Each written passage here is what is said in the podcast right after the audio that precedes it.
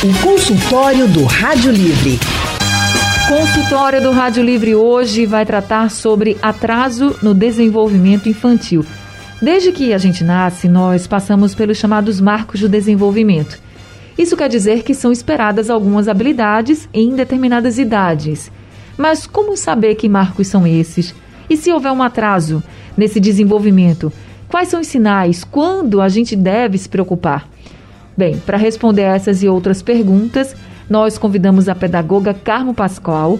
Ela é especialista em psicopedagogia, é analista do comportamento, desenvolveu o curso de acompanhante terapêutico no Recife e ela é analista de comportamento lá na Clínica Ninho. Boa tarde, professora Carmo, seja muito bem-vinda aqui ao consultório do Rádio Livre. Boa tarde a todos. Estamos aqui para tirar as dúvidas. Estamos muito felizes com a sua presença aqui no nosso consultório, viu? Muito obrigada. Obrigada pela, pelo convite. A Clínica Ninho está à disposição. Nós também vamos conversar agora no nosso consultório com a médica neurologista Ana Cláudia Marques. Doutora Ana Cláudia é neurologista pediátrica no Hospital Universitário Oswaldo Cruz. Atende crianças, adolescentes e adultos jovens com queixas relacionadas a atraso do desenvolvimento, transtorno do espectro autista, transtorno de déficit de atenção, dificuldades em aprendizagem, doenças neuromusculares e também epilepsia. Doutora Ana Cláudia Marques, seja muito bem-vinda também ao consultório do Rádio Livre. Boa tarde. Obrigada, boa tarde. Obrigada pelo convite. Estamos muito felizes também em tê-la com a gente. E aí, deixa eu começar já com a senhora, doutora, para explicar um pouquinho para os nossos ouvintes. Nesses primeiros anos de vida, né? A gente fala muito assim, o bebê nasce e a gente fica esperando assim que ah, que o bebê comece a balbuciar algumas palavras logo nos primeiros meses, que engatie, que ande. Nessa fase inicial, assim, dos primeiros dias, dos primeiros meses, como é o desenvolvimento do cérebro dessa criança, assim? É um desenvolvimento rápido? O cérebro desenvolve com mais agilidade ou uma maior porcentagem do que em outras faixas etárias? Como é que é esse desenvolvimento cerebral? O desenvolvimento nos primeiros três anos, ele é bem mais acelerado, né? É um período de, muito importante de estímulo, é onde a neuroplasticidade está atuando assim a larga prova.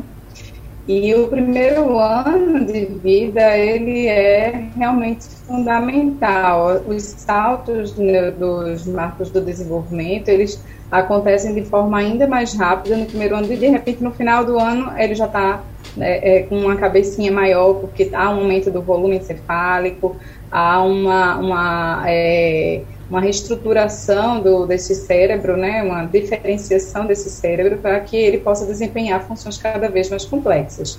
Então tudo que a gente vai desenvolvendo ao longo da vida é, ela depende muito desses primeiros três anos de vida, do que a gente capta, né, do, do sensorial, do, da, dos estímulos ambientais, é, das informações que são fornecidas, né, pelos, pelos pais, pelos cuidadores, e tanto que crianças que passam esses primeiros meses de vida numa UTI, internada, elas podem ter alguns atrasos condicionados a esse tempo de internamento.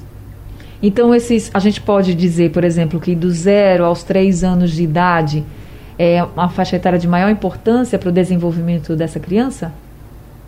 É uma faixa etária bem importante para o desenvolvimento de habilidades que são essenciais para o desenvolvimento de habilidades mais complexas.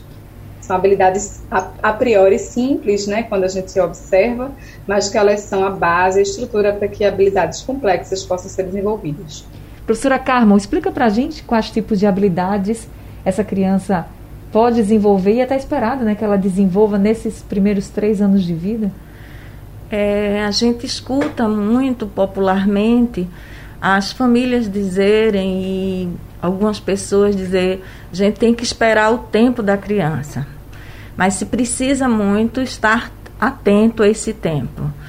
Eu, como faço avaliação multidisciplinar diariamente de crianças típicas e atípicas, a gente escuta muito é, uma preocupação por parte de alguns pais, porque a criança não engateou, a criança não balbuciou, a criança não reconhece o pai, não dá o sorriso, não dá o bracinho, não dá o famoso chau. E muitas vezes a justificativa vem: ah, o pai demorou a falar, a avó avisou que isso não era nada demais e é importante não negligenciar. É importante buscar ajuda. Ajuda médica, primeiro o pediatra. Caso esse pediatra de um checklist, de, de uma triagem, ele encaminha para o neuroinfantil, que é esse neuro que vai dar as orientações, onde a partir daí a gente pode começar as intervenções terapêuticas. Porque toda intervenção terapêutica vem do neurologista. Né? A, o diagnóstico é feito pelo médico, não por terapeutas. A senhora tocou num ponto do estímulo, do incentivo a essa criança, né? Desde bem bebezinho. Então, que tipo de estímulo e incentivo os pais devem dar a esses bebês? Por exemplo, pensando aqui num bebezinho até de um ano de idade. Esse estímulo é a fala da mãe, esse estímulo é um sorriso, esse estímulo é um brinquedo de causa e efeito. Eu tenho escutado muito das famílias que levam as crianças com dois anos, dois an as, as crianças filhos da pandemia, digamos assim, que essas crianças chegam para a gente e os pais dizem: olha, ela não está falando, mas eu sei que ela não está falando por conta da pandemia. Todos sabemos que ninguém estava preparado para essa pandemia. Ninguém não tem nada pré-existente, ninguém viveu antes uma pandemia. Então, é um fato novo, mas a gente tem que partir do princípio se essa, essa fala é uma coisa natural da pessoa humana. Se todas as crianças nessa faixa etária deixassem de falar, que não é o real, então a criança que deixou de falar, com certeza os estímulos falharam, mas tem alguma coisa a mais. E essa coisa a mais tem que se procurar um especialista tem que ir em busca do pediatra, que muitas vezes as mães dizem. É, o médico disse: não, é porque é, ele ainda é muito pequenininho, mas meu outro filho falava. Essas coisas comparativas normais da vida cotidiana, mas que fiquem alertas. Né? É importante que fiquem alerta, que não bote a culpa no período da pandemia. Pode ter, com certeza, é complicado um pouco mais, mas não é a causa de uma criança não falar. Mas a senhora acha que é saudável comparar um filho com outro? Porque realmente tem, na mesma casa, tem crianças que andam mais cedo do que outras, tem crianças que falam mais cedo do que outras. A senhora acha que é legal comparar ou, ou não? Assim, é também ficar muito atento à sua particularidade, assim, de cada bebê. Cada criança é uma criança, cada pessoa é uma pessoa, a gente não vai mudar isso nunca mas eu acho que o coração de mãe, o olhar de mãe atento é o melhor relógio, né? A mãe sabe, independente do jeitinho mais tímido, do jeitinho mais alegre, que esta criança é diferente. E esse olhar diferente, as mães é, dizem diariamente para mim. Eu sempre achei ele diferente, mas os, os pais são bem mais resistentes do que as mães para um diagnóstico. É, normalmente a mãe fica muito preocupada, né? Muito atenta e muito preocupada também. E o pai, normalmente, diz assim, não, tem calma, não é assim. Vai ser no tempo dele. Vai ser no tempo, exatamente. Mas é como a senhora falou, o coração de mãe não se engana, não. De fato, às vezes a gente até quer que se engane, mas não se engana. Agora, doutora Ana, a gente realmente escuta muito falar, né? Toda criança tem o seu próprio tempo para se desenvolver. Mas Quais sinais assim a senhora poderia destacar para a gente de que ficassem, que nos deixassem alerta? Por exemplo, tem uma criança de 0 a 6 meses. O que ela não está fazendo que a mãe já deve ficar assim, olha, eu preciso procurar ajuda, como disse aqui a professora Carmo. Uhum.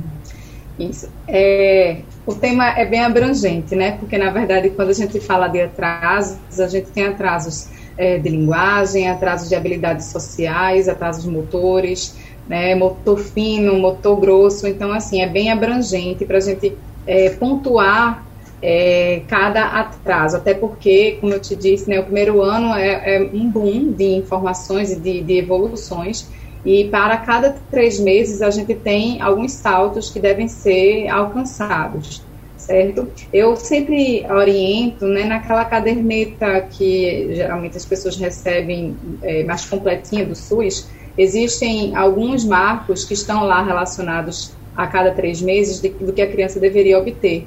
E se ela não obtém, é interessante que se converse com o pediatra para fazer uma avaliação com o neuro, para poder esclarecer isso melhor certo? Mas eu vou mais ou menos situar vocês nesse primeiro ano de vida, tá certo? Tentando partir dessa questão dos três meses, tá? De cada três meses. Então, uma criança com três meses, ela tem que ter a capacidade de segurar o pescoço, de olhar para a mãe, de encarar a mãe e fazer um sorriso social. O que é esse sorriso social? É quando a mãe faz uma brincadeira com a criança e ela sorri em resposta. Não é aquele sorriso que a criança está olhando para uma lâmpada e ela dá um sorriso. Não, é um sorriso em resposta. Esse é um dos primeiros sinais da socialização.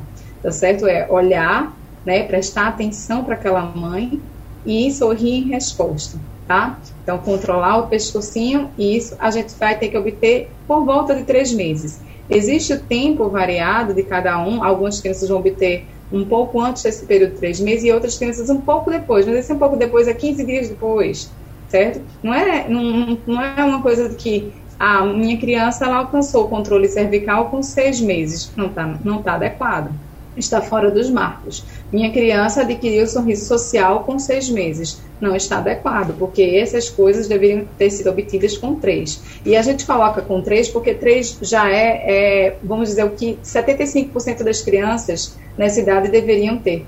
Então, a partir dos três, se ela não obtém isso, ela já está no percentual de sinal de alarme.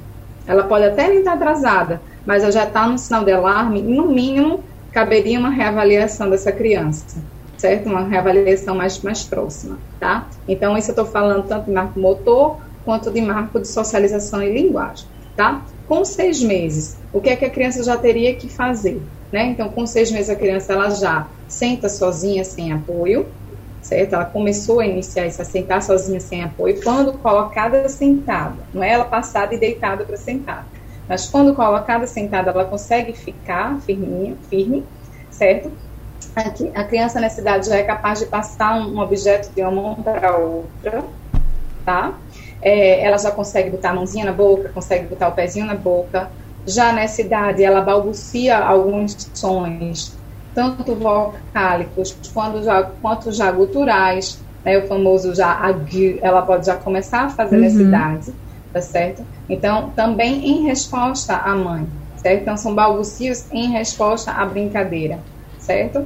É, com nove meses, a criança, ela já passa da posição deitada para sentada, ela já pode ficar na posição de apoio de quatro membros e algumas já engatinham, mas é, não estaria atrasado se a criança com nove meses ainda não engatinhasse, mas por volta dessa idade ela está com apoio e já está começando a engatinhar. E já podem, nessa idade, começar a surgir as primeiras palavrinhas, certo? Mas nessa idade, pelo menos, ela deve já começar a lalação, que é a repetição de sílabas iguais. Então, mamá, dadá, papá.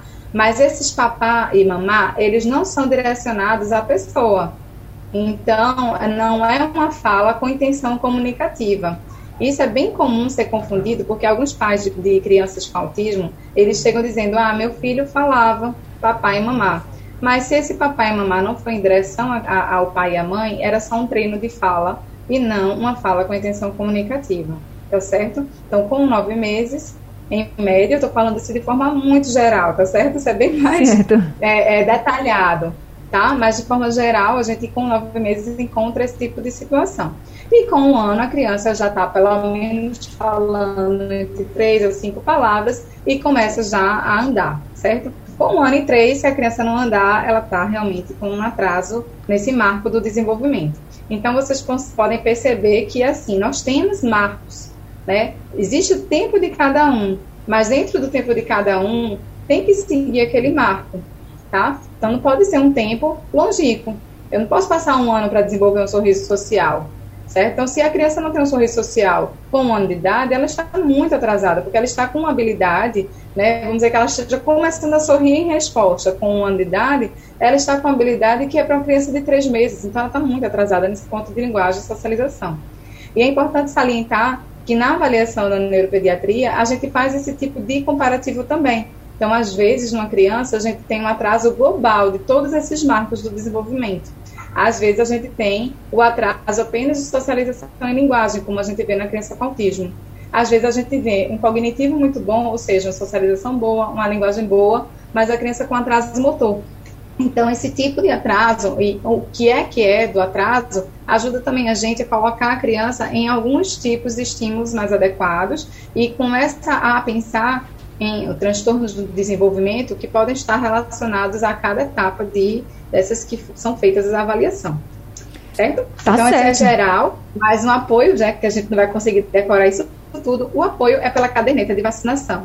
É a caderneta, gente, que a gente recebe no SUS, que ela é bem completa, tem muita informação, não só de vacinas, mas também, como a doutora Ana Cláudia colocou aqui, com esses marcos de desenvolvimento. Inclusive, muitos pediatras também vão lá, mostram, se baseiam, tem inclusive o tamanho, né, a altura que a criança deve estar naquela fase da vida, o peso também que é esperado.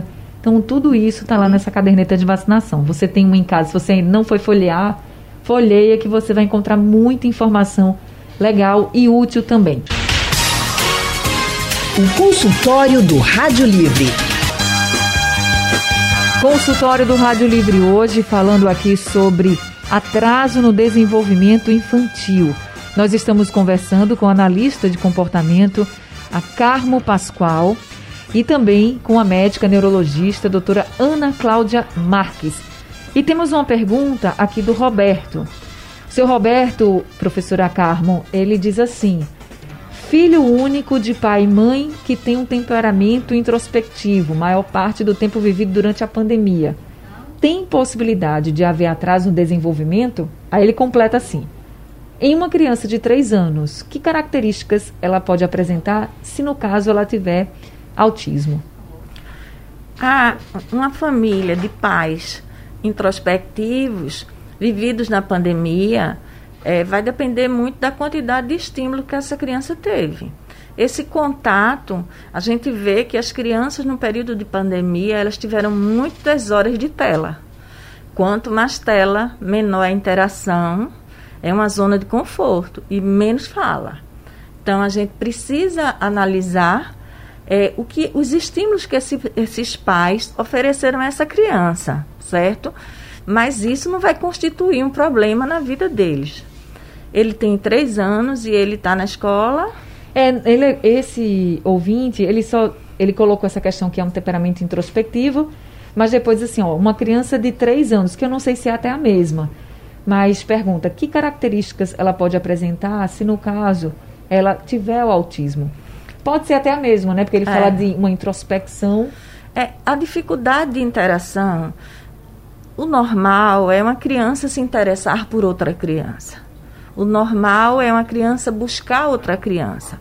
A gente observa que as crianças com algum déficit, com algum comprometimento, elas se interessam muito mais pelos objetos, pelos brinquedos.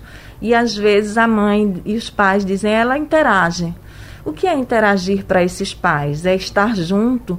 É trocar? É pegar o brinquedo do outro? Ou é olhar para a criança? É ter um sorriso con- contextualizado, né? É diferente.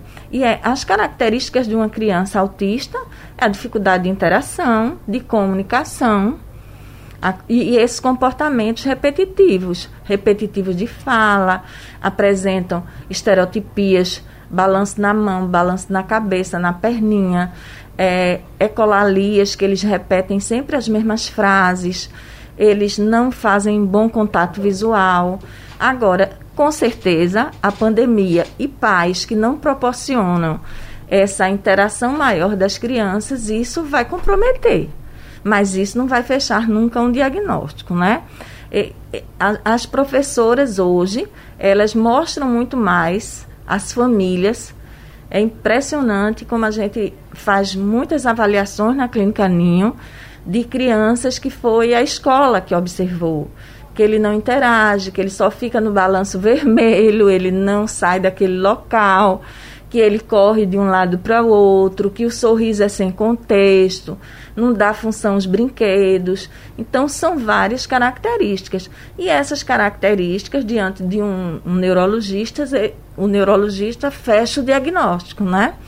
Mas hoje, cada vez mais, as crianças têm diagnóstico mais cedo. E isso favorece muito, porque esses três primeiros anos de vida são fundamentais para toda a formação da criança. muitas coisas são reversíveis. Então, se a criança for atendida, não tem, não tem nenhum diagnóstico maior, mas tem um comprometimentozinho. Então, a terapia vai ajudar. Tá respondido então, seu Roberto, é isso. Acho que existem os alertas, é preciso também observar a criança, mas observar os adultos que estão em contato com essa criança também, né? O comportamento, como colocou aqui a professora Carmo. E se ainda permanecer essa dúvida, esse essa pulguinha ali atrás da orelha, vai um especialista para poder para ele que ele possa fazer uma avaliação mais detalhada, porque é difícil você em casa assim, ah, essa criança deve ter um problema. Acho que o especialista é quem tem que falar. Acho que a gente tem que deixar todo mundo muito tranquilo. Andrade de Rio Doce está ao telefone com a gente também. Andrade, muito boa tarde. Seja bem-vindo aqui ao consultório. Anne Barreto. É, doutora Carmo, boa tarde. Doutora Ana, boa tarde. É, Anne, antes de mais nada, a pergunta que eu vou fazer é em cima de uma curiosidade, entendeu? A respeito da seleção genética na evolução da criança. Se há possibilidade de, através da seleção genética, uma criança nascer com a maior probabilidade, a maior possibilidade de desenvolvimento. E eu queria dar uma ideia também para o futuro consultório. Quais os limites da seleção genética na evolução da humanidade? Obrigado, querido. Muito obrigada também, viu, Andrade, pela sua participação aqui com a gente. Já coloquei aqui a sua sugestão. Ficou a sugestão aqui para um próximo consultório. Muito obrigada. Doutora Ana Cláudia, a senhora pode responder aqui ao Andrade? Posso, claro. É, pergunta bem complexa, né, para responder, mas vou tentar explicar um pouquinho sobre essa questão genética relacionada ao autismo. É, a gente tem vários tipos de, de genética no autismo, desde aquelas épocas dos olhos, né, a cor dos cabelos, então existem alguns, alguns transtornos genéticos que têm essa herança, e que podem levar, dentre outras, alter, outras alterações né, que a criança tenha, a um quadro também de, de autismo, tá certo? Por exemplo, existem outros tipos de problemas, como, como cromossomopatias, né, como a síndrome de Down, que também pode ter associação maior com autismo, com TDAH, né? Em síndrome de Down tem deficiências intelectuais, independente dos graus, certo? Então a gente também observa essa questão genética. E existe uma grande parcela, certo, de crianças com autismo que tem, é, que são chamados de autismos não sindrômicos, certo? Que são o quê? É, vários genes nossos, eles podem predispor, certo? A depender da variação genética que nós tivermos, podem predispor a características que juntas completam um quadro de transtorno do espectro autista, certo? Então, hoje em dia, a gente sabe que muito de nossa personalidade, muito do nosso jeito, tem uma, uma questão genética por trás. Tanto que muitas vezes a gente diz assim, ah, fulano parece com o tio, né? Isso. né? Mesmo sem nunca ter tido convivência. Então, existe esse background genético, essa herança genética também nas nossas características de personalidade, de forma de pensar, de forma de agir. E o que se percebe é que existem alguns tipos de variantes genéticas que elas são mais frequentes em pessoas com autismo do que naquelas que não têm, certo? Só que a gente não tem como fazer essa seleção genética porque é algo muito disseminado, muito difuso, diferente de, por exemplo, um, uma questão, um problema monogênico, como o da miotrofia espinhal onde a gente sabe qual é o gene, sabe qual é o locus, né, ou seja, o pedacinho do gene que está comprometido, e a gente tem como escolher um embrião que não tenha aquela questão. No autismo a gente não tem como fazer isso, pelo menos não ainda. A gente não tem como uma fertilização in vitro é, escolher uma, um, um, embrião que não tenha características do autismo, certo? Então isso é muito mais complexo, tá? Porque são vários genes envolvidos e nós temos também fatores ambientais que não sabemos ainda como e em que grau eles fazem com que nós expressamos, expressemos essas, essas manifestações genéticas, esse nosso background genético, tá certo? Respondi. Então é meio confuso, né? A genética do autismo é algo que está cada vez em, mais em estudo, mas hoje em dia a gente tem pedido mais exames genéticos para tentar esclarecer isso é, e para tentar também aumentar o nosso banco de dados de informações sobre a genética de pessoas que têm autismo, para que daí a gente possa conseguir entender se existe uma forma, um padrão, assim, da gente entender se existe uma variação genética mais comum. Já existem alguns, é, alguns genes, alguns, alguns losses genéticos que são mais relacionados a, a ao autismo, certo? Mas ainda é, é um estudo muito lento. Né? A gente fazendo todos os exames genéticos, a gente consegue descobrir a causa genética do autismo em 20 a 30% dos pacientes. Tá certo. Gente, a gente vai ouvir agora a mensagem do Ninho, que mandou aqui pelo nosso WhatsApp. Vamos ouvir. Boa tarde a todos, Ninho Rottweiler de Barra de Angada. A pergunta que eu tenho é o seguinte, eu tenho um menino, fez quatro anos ontem. Graças a Deus ele fala, ele anda, ele brinca normal. O problema dele é que ele fala muita coisa errada. A gente tenta ensinar ele o jeito certo, ele repete ali naquela hora, mas depois continua falando coisa errada. Queria saber se isso daí é normal. Ele já começou a estudar, já tem dois anos que ele estuda, mas por conta da pandemia ele estudou mais, ficou mais em casa do que tudo. Esse ano que ele está indo mais para a escola. Eu queria saber se isso é normal, é a fase dele, ou se realmente ele tem alguma coisa. Obrigado a todos e aquele abraço. Um abraço para você, Ninho, também. Muito obrigada pela sua participação. Então, professora Carmen. É, essa criança deve ser observada porque ela pode ter troca de letras, ela pode repetir a fala dos adultos que convivem ou não, mesmo com a correção, mas às vezes a pessoa corrige e repete o erro, aí fortalece essa palavra ela já está na escola, a gente sabe que as aulas online foi bem difícil, principalmente para as crianças menores, mas essa, essa criança deve procurar uma avaliação de uma fono. Essa, a fonoaudióloga é que vai mostrar se há algum vício da família ou se ela precisa de alguma intervenção. Nem todas as crianças precisam de fono, mas muitas precisam para poder falar melhor, ser melhor compreendidas. Porque a partir do momento que a criança não é bem compreendida pelos outros, ela, ela fica se isolando. E isso é, faz com que ela não tenha um repertório de, do brincar, do participar, do interagir. Tá certo, então tá respondido aqui para o Ninho. Então, Ninho, acho melhor você procurar uma fonoaudióloga para poder fazer essa avaliação e ver realmente, né, professora Carmo? Claro. O que é está acontecendo, né? Ele já tem a idade de falar mais, de forma mais correta. Eu não sei palavras erradas como o pai está é, pontuando, mas que essas palavras já devem estar organizadas na cabecinha dessa criança. O consultório do Rádio Livre. Consultório do Rádio Livre hoje falando sobre o desenvolvimento infantil e nós estamos conversando com a médica neurologista a doutora Ana Cláudia Marques e também com a analista de comportamento, a professora Carmo Pascoal. Doutora Ana, a gente falando muito desses marcos, e a gente já deu alguns aqui no consultório.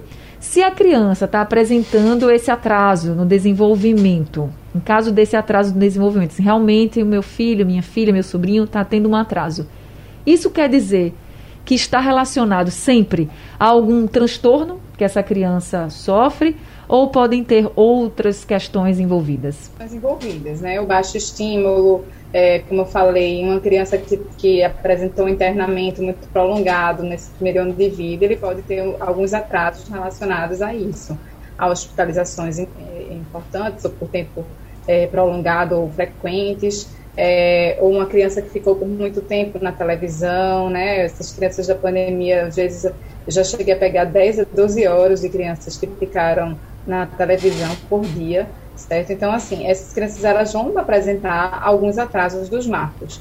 O que vai é, determinar se isso é um transtorno do neurodesenvolvimento ou não é o acompanhamento a longo prazo, tá? Isso não significa que o fato de você não ter um transtorno você não vai ter indicação de iniciar uma terapia, né? Porque na verdade a terapia ela não é para ser associada diretamente com um fechamento de diagnóstico. Tá? A terapia é para iniciar assim que a gente percebe que o marco está atrasado. Então, a depender de qual é o marco atrasado, nós iremos é, iniciar, indicar uma terapia é, adequada para aquilo, né, para aquele tipo de atraso. É, e a partir de uma reavaliação, como geralmente eu, eu coloco três meses para a gente reavaliar, depender da idade, certo. ou a cada seis meses, para que a gente possa ver se a criança chegou a, a se equiparar ao que seria esperado para a idade, ou se ela permanece com aqueles atrasos. Se a criança, apesar dos estímulos adequados, permanecer com aqueles atrasos, pode ser que se configure de fato algum transtorno do neurodesenvolvimento ou realmente alguma, alguma patologia é, de ordem neurológica. A gente tem a pergunta da Viviane Jardim São Paulo, professora Pascoal. Professora Carmo, é, ela disse que o filho tem dois anos e nove meses, teve atraso na fala, Ela diz assim: percebo algumas melhoras. Às vezes ele fala embolado, algumas palavras saem corretamente também. Ele, essa criança iniciou a escola há 30 dias, ela fala, e pergunta se ele merece uma avaliação. É, a criança com 30 dias de escola é um período muito pequeno, né? Principalmente para uma criança com menos de 3 anos. Mas vamos pecar por excesso? Vamos fazer uma avaliação? A Clínica Ninho oferece avaliações diariamente e essas avaliações não têm nenhum custo para as famílias. É exatamente para a gente orientar. Nós dispomos na Clínica Ninho de todos os profissionais, fonoaudiólogos, psicólogos, psicopedagogos, psicomotricistas, analistas do comportamento. Então, é uma equipe multidisciplinar que está lá para ajudar as crianças. Então, essa, essas avaliações muitas vezes tranquilizam as famílias, né? Que a escola, só a escola vai dar conta disso, digamos, mas de um modo geral, a gente encaminha para um neurologista, porque é importantíssimo que essa, essa dúvida seja tirada. Pela nossa prática diária, a gente identifica muitas características de autismo, que é o, o público maior, mas atendemos outros atrasos de desenvolvimento também na clínica. Mas essa, essas crianças precisam ser vistas por um neurologista. E aí, gente, é importante essa equipe multidisciplinar que a professora Carmo está colocando, porque você vai passar pela avaliação e aí, no caso, havendo a necessidade, vai para o neurologista.